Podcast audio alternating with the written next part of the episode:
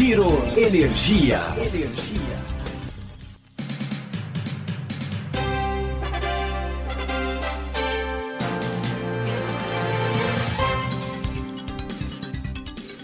Olá, esse é o Giro Energia, o podcast sobre o setor de energia patrocinado e desenvolvido pela Econ Energia e eu sou Roberto Rockman, jornalista que cobre o setor há duas décadas.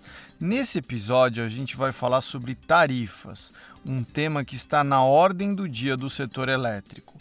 Nas últimas semanas, a ANEEL anunciou uma série de medidas para tentar evitar reajustes elevados nas contas de luz, diante de um cenário que combina pressões no câmbio e pendências dos anos anteriores como as tarifas vão se comportar nesse ano e nos próximos. Os preços no mercado cativo continuarão atraindo a migração para o mercado livre? Para entender um pouco mais sobre esse cenário, a gente conversou com dois especialistas do setor. Ouça o que cada um deles tem a dizer.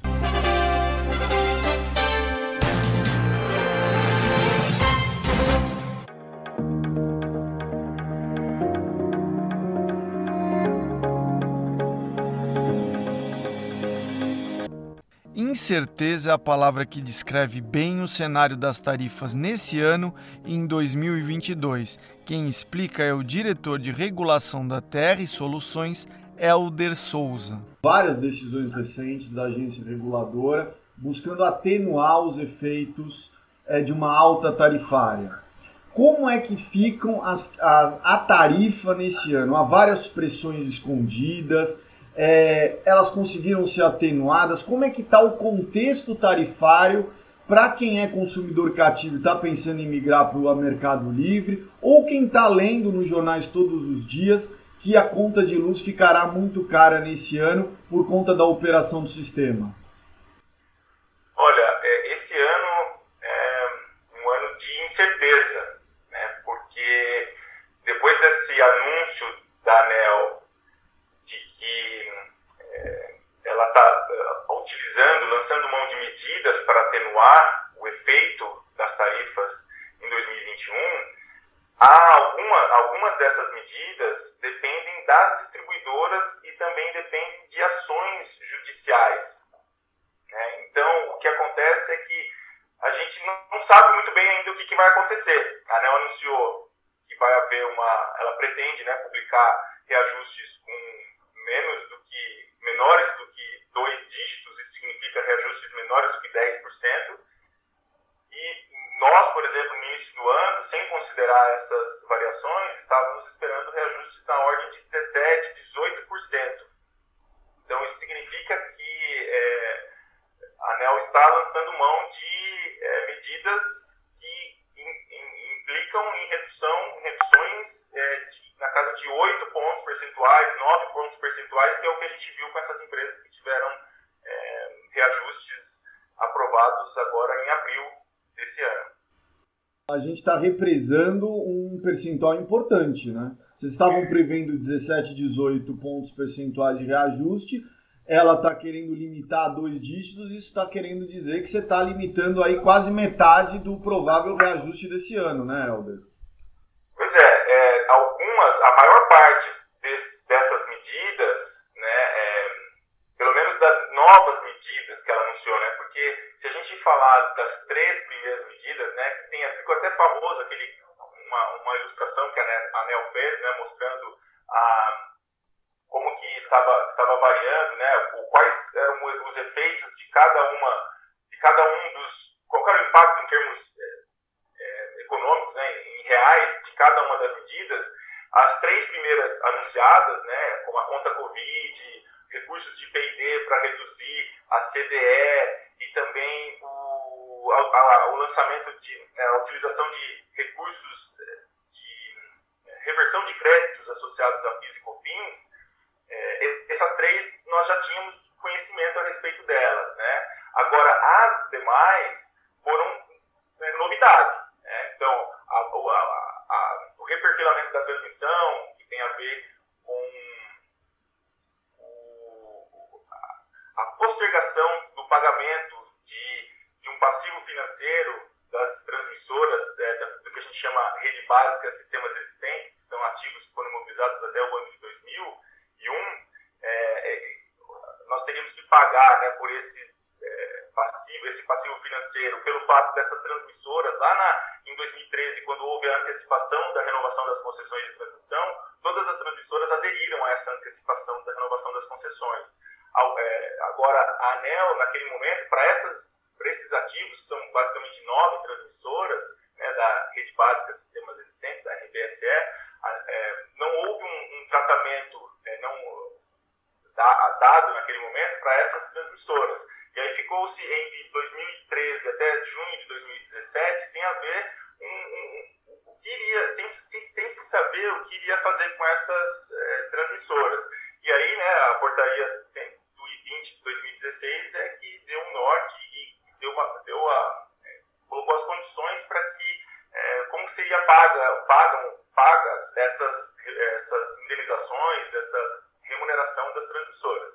E aí esse passivo de 2013 até 2017, ele ficou condicionado a ser pago entre 2017 e 2024. Então o que a ANEL fez agora com essa medida foi é, postergar, ao invés de pagar em oito anos, para pagar até 2027, 2028.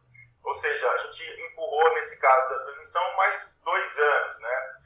É, outras é, receitas para a maturidade tarifária e antecipação de ultrapassagem de demanda e excedente reativo, que foram outras duas medidas anunciadas pela ANEL, nesse caso não é empurrar com a barriga, né? não é empurrar para frente. Na verdade, o que acontece é que está se antecipando receitas que seriam reconhecidas né, nas, nos processos de revisão tarifária. Então, um exemplo que é bastante importante é sobre a ultrapassagem de demanda excedente de reativo para as empresas que têm contratos de concessão, empresas de distribuição que têm contratos de concessão mais antigos, que são é, 18 concessionárias de distribuição.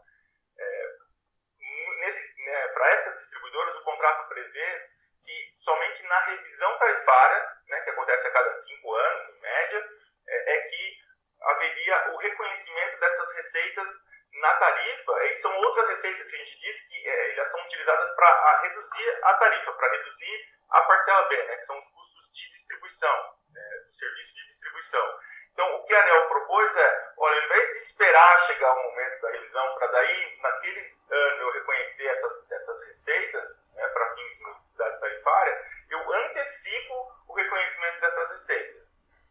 Então, essa é uma dessas medidas de reconhecimento antecipado de receita, né, outras receitas e receitas com ultrapassagem de demanda excedente elas, na verdade, não, não, não é, a gente não empurra o problema para frente. Agora, o, as outras duas medidas adicionais, né, como o diferimento de custos associados a Itaipu e o diferimento da parcela B, esses sim a gente está empurrando um pouco para frente e é, não dá para saber exatamente, mas a princípio estaríamos empurrando até 2022. Então esses custos seriam reconhecidos em 2022. Ou seja, a gente tem uma, um contexto muito ruim, né, Helder? A, é, a gente tem câmbio, a gente tem uma seca e a gente tem alguns, digamos assim, alguns entulhos, que é aquela, essa questão da indenização das transmissoras, se refere, na verdade, à MP 579, que se transformou na Lei 12783 de janeiro de 2013. E a gente tem a conta Covid ainda, o que torna esse cenário de 2021 empurrado para 2022 ainda com certa incerteza no mercado cativo. É, na verdade a conta Covid ela, ela acabou atenuando os efeitos tarifários que, as, que os consumidores perceberiam ou teriam percebido em 2020, principalmente no segundo semestre, né, as empresas que têm evento tarifário no segundo semestre de 2020, e 2021. Na verdade, os custos financeiros, principalmente os custos financeiros que seriam reconhecidos nas tarifas em 2020 e 2021, eles foram é, postergados, né? ou seja, foram alongados por quatro anos. É, então, o que acontece é que a gente tem um efeito disso na tarifa mais, por mais quatro anos. Por outro lado, né, você está falando aí de a gente ter esse, esse cenário de, é, de, é, de, de, impacto tarifário, de pressão tarifária, esse impacto tarifário que a gente está né, tá esperando para os próximos anos, aí, principalmente em decorrência desses diferimentos que a ANEL está promovendo né, neste ano, que ela pelo menos anunciou que, que deverá fazê-lo, é, a gente tem a, a, uma, os créditos tributários, né, a reversão de créditos tributários em favor dos consumidores, o que pode favorecer e que pode atenuar essa, é, essa, esse efeito né, de diferimento para os próximos anos. Isso é, é, um ponto positivo aí que deve amenizar as, as, o impacto nas tarifas. Agora, mesmo amenizando, a gente pode ver reajustes de dois dígitos nesse 2022 2023?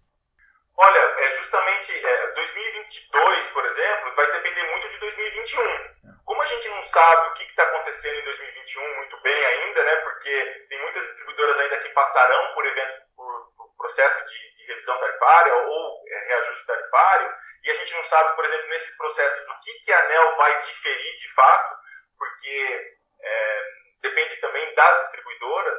É, é, então a gente também é difícil saber o que, que vai acontecer de fato em 2022, né, porque 2021 ainda é incerto.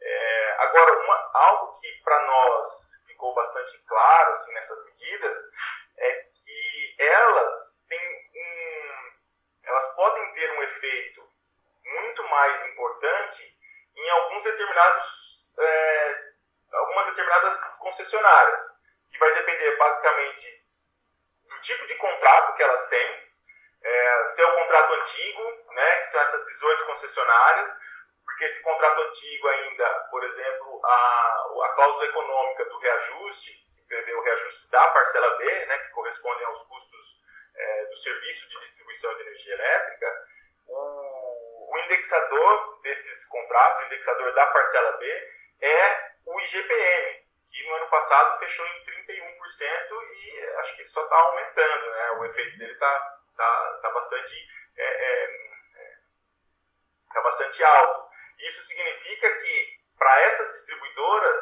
parece fazer mais sentido o diferimento da parcela B, para essas distribuidoras cuja, é, é, cujo reajuste da parcela B é dado pelo IGPM. Então, para essas distribuidoras, parece fazer mais sentido esse diferimento. Então, tem, pode ter impactos diferentes entre os tipos de distribuidora. E a gente Outro estaria fator... falando dessas distribuidoras cujo indexador é o IGPM, principalmente a gente está falando de distribuidoras dos grandes centros consumidores do Brasil próximas à região sul e sudeste. É isso ou eu estou enganado? É, não, é isso mesmo. Por exemplo, essas distribuidoras que, que, que são as é, que têm um contrato antigo, elas são 18 concessionárias e elas representam 55% do mercado de distribuição.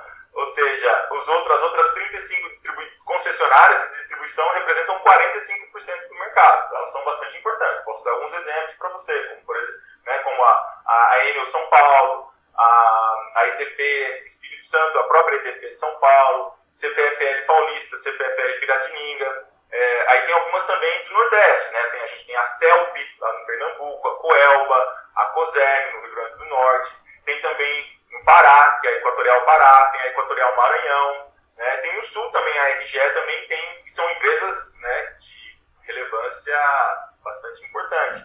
E no Centro-Oeste a gente tem tanto a Energisa Mato Grosso quanto a Energisa Mato Grosso do Sul, que ainda tem, estão né, com esses contratos antigos. O, outro ponto que eu ia falar é sobre a, o supermercado, onde essas concessionárias estão localizadas. É, por quê? Né? Então, o efeito de diferimento de Itaipu, dos custos de Itaipu, eles só se, né, fazem sentido para as distribuidoras que são cotistas. Então, as distribuidoras do Sul, Sudeste e Centro-Oeste. As distribuidoras do Norte e Nordeste não diferimento é, da parcela B da, de Itaipu que a ANEL anunciou que né, lançaria a mão. Quando, quando eu ouço a sua explicação, Helder, eu fico olhando assim, vendo que, que esse cenário, como você disse logo no início da entrevista, você falou, incerteza é a palavra que fica. Nesse cenário de incerteza, eu imagino como é que vocês estão recebendo muitas ligações dos clientes, os clientes estão bastante confusos com o que está acontecendo. É, vocês estão recebendo muita, muita, é, muito, muito, muito pedido de esclarecimento sobre essa situação? trabalho, né, a gente trabalha com projeção de tarifas, a gente tem, nossos clientes têm questionado, mas a gente também preparou um, um material explicando quais são essas medidas, o que, que nós estamos considerando no modelo, o que, que nós passamos a considerar a partir do anúncio pela ANEL dessas medidas, né, o que foi feito no nosso modelo de projeção que os nossos clientes né, utilizam e o que a gente não fez e o que a gente não tem como fazer, que são justamente essas medidas é, que de alguma forma são discricionárias. O diferimento da parcela B vai depender muito de cada distribuidora. A ANEL é, enviou às concessionárias, inclusive, colocou datas, é, prazos finais para cada uma delas ao longo do ano é, informarem qual seria o valor né, de diferimento que as empresas poderiam é, abrir mão, poderiam né, considerar nos processos de, nos eventos tarifários desse ano. Então, né, tem prazos aí que vão até o final do ano, porque as empresas têm eventos tarifários no final do ano. Né? Tem o primeiro, é, então, ah, se não me engano, as distribuidoras de São Paulo, por exemplo, a Enel São Paulo, acho que a, a data de reajuste é em julho. Ou seja, é esse, isso daí vai ficar claro, transparente em breve, né? A gente já vai saber disso. Isso, eu não sei exatamente como com a data dela, né? Mas em breve a gente deve ter uma. A gente só tem informação de fato sobre os processos de reajuste tarifário. Revisão tarifária a gente até tem ainda uma, uma, uma, uma informação com uma certa antecedência, porque a ANEL submete todo o processo para consulta pública. Então ela abre todas as informações, ela coloca o pleito né, de que ela pretende considerar é, é, título de revisão tarifária para discussão, porque é um processo mais amplo, envolve metodologias de cálculo de é, reconhecimento de ativos na, na, na, base, de, na base de remuneração, é, considera metodologia para cálculo de custos operacionais, de perdas não técnicas, perdas técnicas, é, cálculo do fator X, então várias várias, várias metodologias que são colocadas eh, em discussão para a sociedade. Aí, para esses casos de revisão tarifária, a gente consegue saber com certa antecedência, em dois, três meses anteriores, anteriormente ao processo, é, ao evento tarifário da empresa. Agora, os reajustes, a gente só sabe, de fato, no dia em que a ANEL eh, aprova na reunião de diretoria a, o, o evento, né, o processo tarifário daquela distribuidora, o reajuste daquela distribuidora. Então, no caso da Enel, São Paulo, neste ano a gente só vai ter mesmo informação lá pro, na terça-feira anterior ao dia 4 de julho, que é quando a ANEL geralmente decide, exceto casos excepcionais em que ela é, realiza uma reunião extraordinária para decidir, né? como foi o caso do anúncio daquelas, acho que foram, não sei, não lembro quantas distribuidoras, mas é, foram oito distribuidoras que passaram processo agora, né? nesse foram é, uma, duas, três, quatro, cinco, seis, seis concessionárias, na verdade, que passaram, que a ANEL anunciou todas de uma vez, aquelas que haviam sido, é, cujas tarifas haviam sido postergadas, né, que é a, Energisa Mato Grosso, Mato Grosso do Sul e CPFL Paulista, porque a ANEL estava ainda estudando essas medidas, é, a Coelba também foi postergada, né, e depois entrou a, Enel Ceará, a Coserme e a Energisa Sergipe. Esses processos eles deram, eles ficaram dentro daquilo que vocês estavam esperando? Teve alguma surpresa sobre essas seis concessionárias aí que tiveram data de reajuste no mês passado, em abril? Sim, na, na, na verdade nos pegou de surpresa. Foi até o, um motivo pelo qual a gente né, preparou um documento para mostrar para os nossos é, clientes o, o, o porquê né, do, da, das diferenças. E em relação ao que nós estávamos projetando, só para você ter, para vocês, para vocês terem uma ideia, né, em relação a, a, a, todas essas distribuidoras, é, são sete distribuidoras na verdade, CPFL Paulista, Energisa Mato Grosso, Mato Grosso do Sul, Coelba, Coserne, Enel Ceará e, e Energisa Sergipe. Essas empresas é, juntas, as medidas que a ANEL anunciou, que nós não estávamos considerando, representaram uma redução de 8 pontos percentuais, na média, né, nas tarifas. Se a gente pega, por exemplo, a Energisa Mato Grosso, é, o, o, efeito do que, a gente, do que nós não estávamos considerando na tarifa representou uma redução de 15,67 pontos percentuais, ou seja, nós estávamos projetando é, mais do que 20% de reajuste para essa empresa específica. Né? E aí, quando a gente é, considera esses 15 é, pontos percentuais de redução, a, a ANEL aprovou o reajuste tem um efeito médio para os consumidores de baixa tensão de 7,29%. Ou seja, ficou um, um pedaço também represado, né? Que vai depender do que vai acontecer ainda no final do ano, câmbio, todos esses detalhes, para saber como é que monta esse quebra-cabeça em 2022 e 2023, né? É, no caso da Energisa Mato Grosso, é, não foi considerado nesse ano nada a título de é, crédito de piscofins. Tá.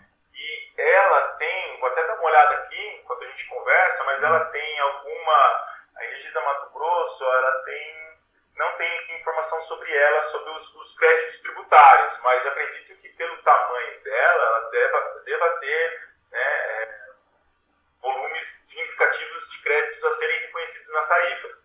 E de, a depender de como essa situação se enrolar, tem até uma decisão, um julgamento pelo Supremo acontecendo é, hoje, quando nós estamos gravando aqui esse, esse podcast, é, está pautado para hoje o julgamento dos embargos de declaração que a União impetrou né, contra a decisão proferida pelo STF lá em 2017.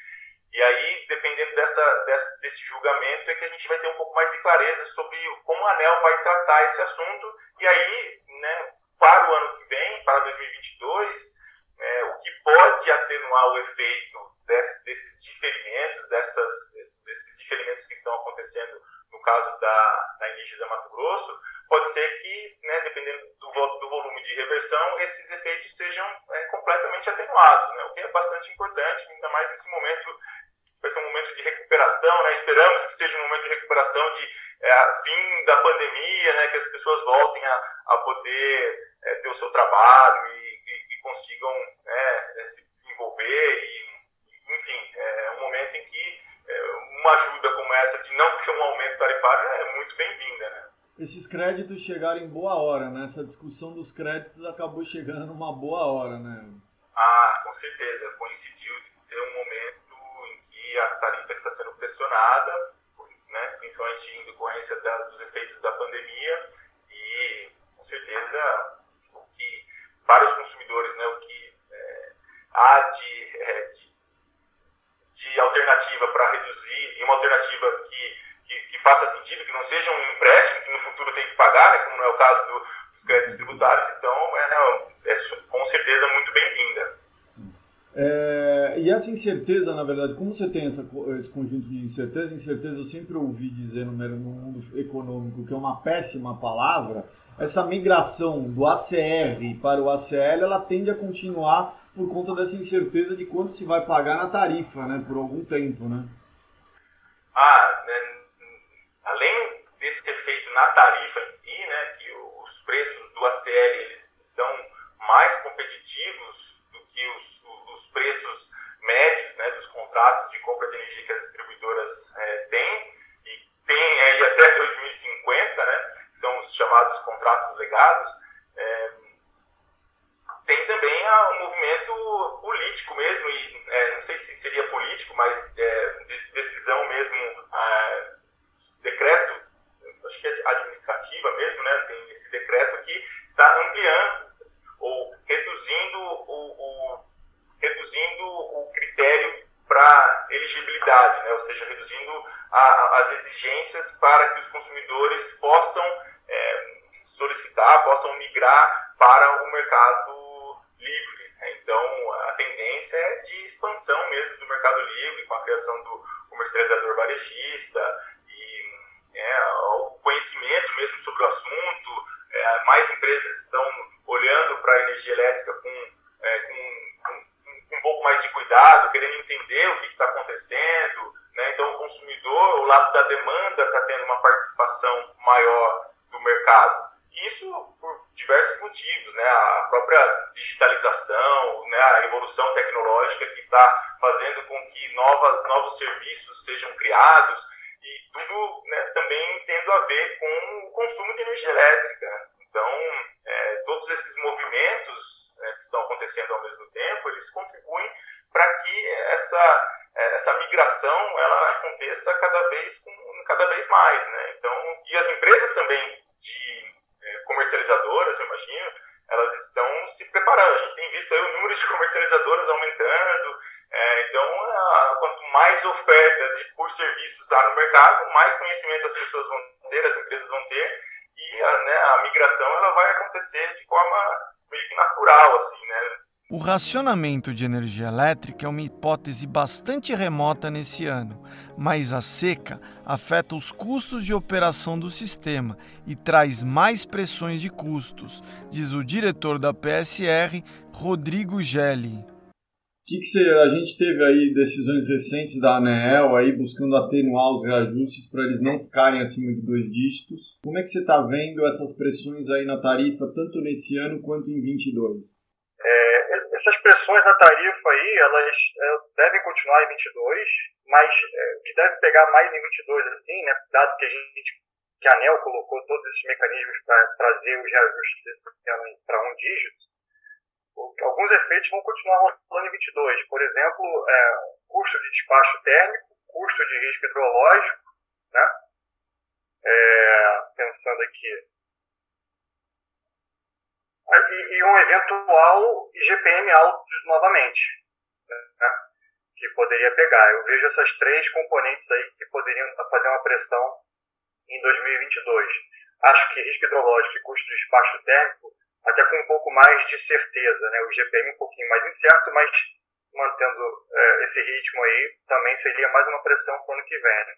Esse ano, acho que essa certeza é, diminuiu bastante com aquela aquele conjunto de medidas que a ANEL adotou. É, pegar é, saldo de P&D inutilizado, é, excedente de reativo, é, diferimento da, do pagamento da, da, das transmissoras, enfim, tem, tem uma série né, de coisas lá, não vou lembrar todas de cabeça, inclusive é, alguma redução de remuneração de parcela B também, um adiamento disso, para algumas distribuidoras, isso aí seria até a variável de folga, né, depois de tudo adotado, que a gente poderia usar de parcelamento para trazer, se necessário, a tarifa para um dígito. E aí eu acho que para esse ano a incerteza deve ficar menor, porque é, deve ficar tudo perto de, sei lá, 9%, né, como foi feito com, com essas distribuidoras agora no começo, que eles mostraram que trouxeram para menos de um dígito, ficou perto de 9%. E as principais distribuidoras com reajuste de parcela B indexado ao IGPM já tiveram é, o reajuste agora nesse primeiro semestre, as principais delas, e talvez no segundo seja um, um trabalho menos, é, menos difícil, vamos dizer assim, para fazer esses reajustes ficarem baixos também. Então acho que 21 está mais ou menos estado, e aí vamos ver o que vai rebater em 22, né? mas você estava falando que esse custo da operação do sistema com baixo nível dos reservatórios vai ter um custo de acionamento das térmicas. A gente não deve ter bandeira verde ou amarela até o fim do ano? Olha, isso, isso é realmente uma, uma coisa um pouco probabilística, né? E tem muito a ver com o que, que vai ser, como é que vai ser o período seco. Quão seco vai ser o período seco.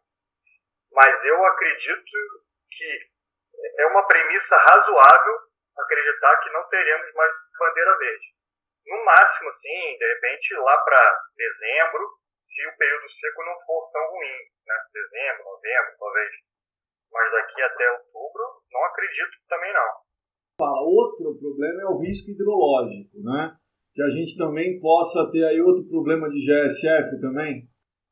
É, isso vai acontecer provavelmente, né? O que, o que é, isso é uma das principais coisas que desloca isso é a geração térmica, né? que, que eu acho que é o que o governo vai estar tá tentando utilizar bastante para é, remediar esse reservatório baixo, né? para combater é, esse reservatório baixo, tentar encher os reservatórios.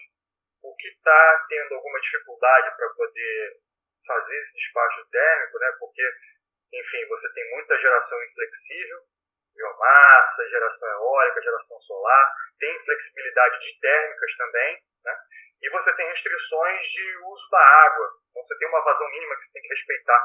Então aí acaba que o espaço para geração térmica até é, fica um pouco, talvez, aquém do que o operador gostaria de usar. Né?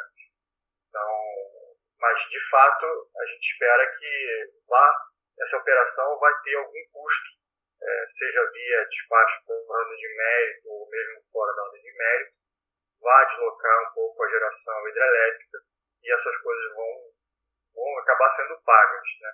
É, vai ter um impacto na tarifa, provavelmente vai ter um impacto também no encargo do serviço do sistema. E nesse caso não é só consumidor cativo, é todo consumidor. Né? Nesse cenário de incerteza e pressões sobre a tarifa, é, que a gente vê aí, a gente 2022 incerto, 2023 a gente pode ter a renegociação, é, o fim do, do, do, do, da, é, da, do pagamento sobre a usina de Itaipu de 1973. É, o cenário da, da tarifa ele ainda é incerto porque depende de vários fatores, câmbio, questão de Itaipu mais para frente, tem outro rebatimento de tarifa. Isso daí pressiona a tarifa nesse, nesse curto prazo o movimento de migração para o Mercado Livre tende a acontecer nesse cenário de incerteza?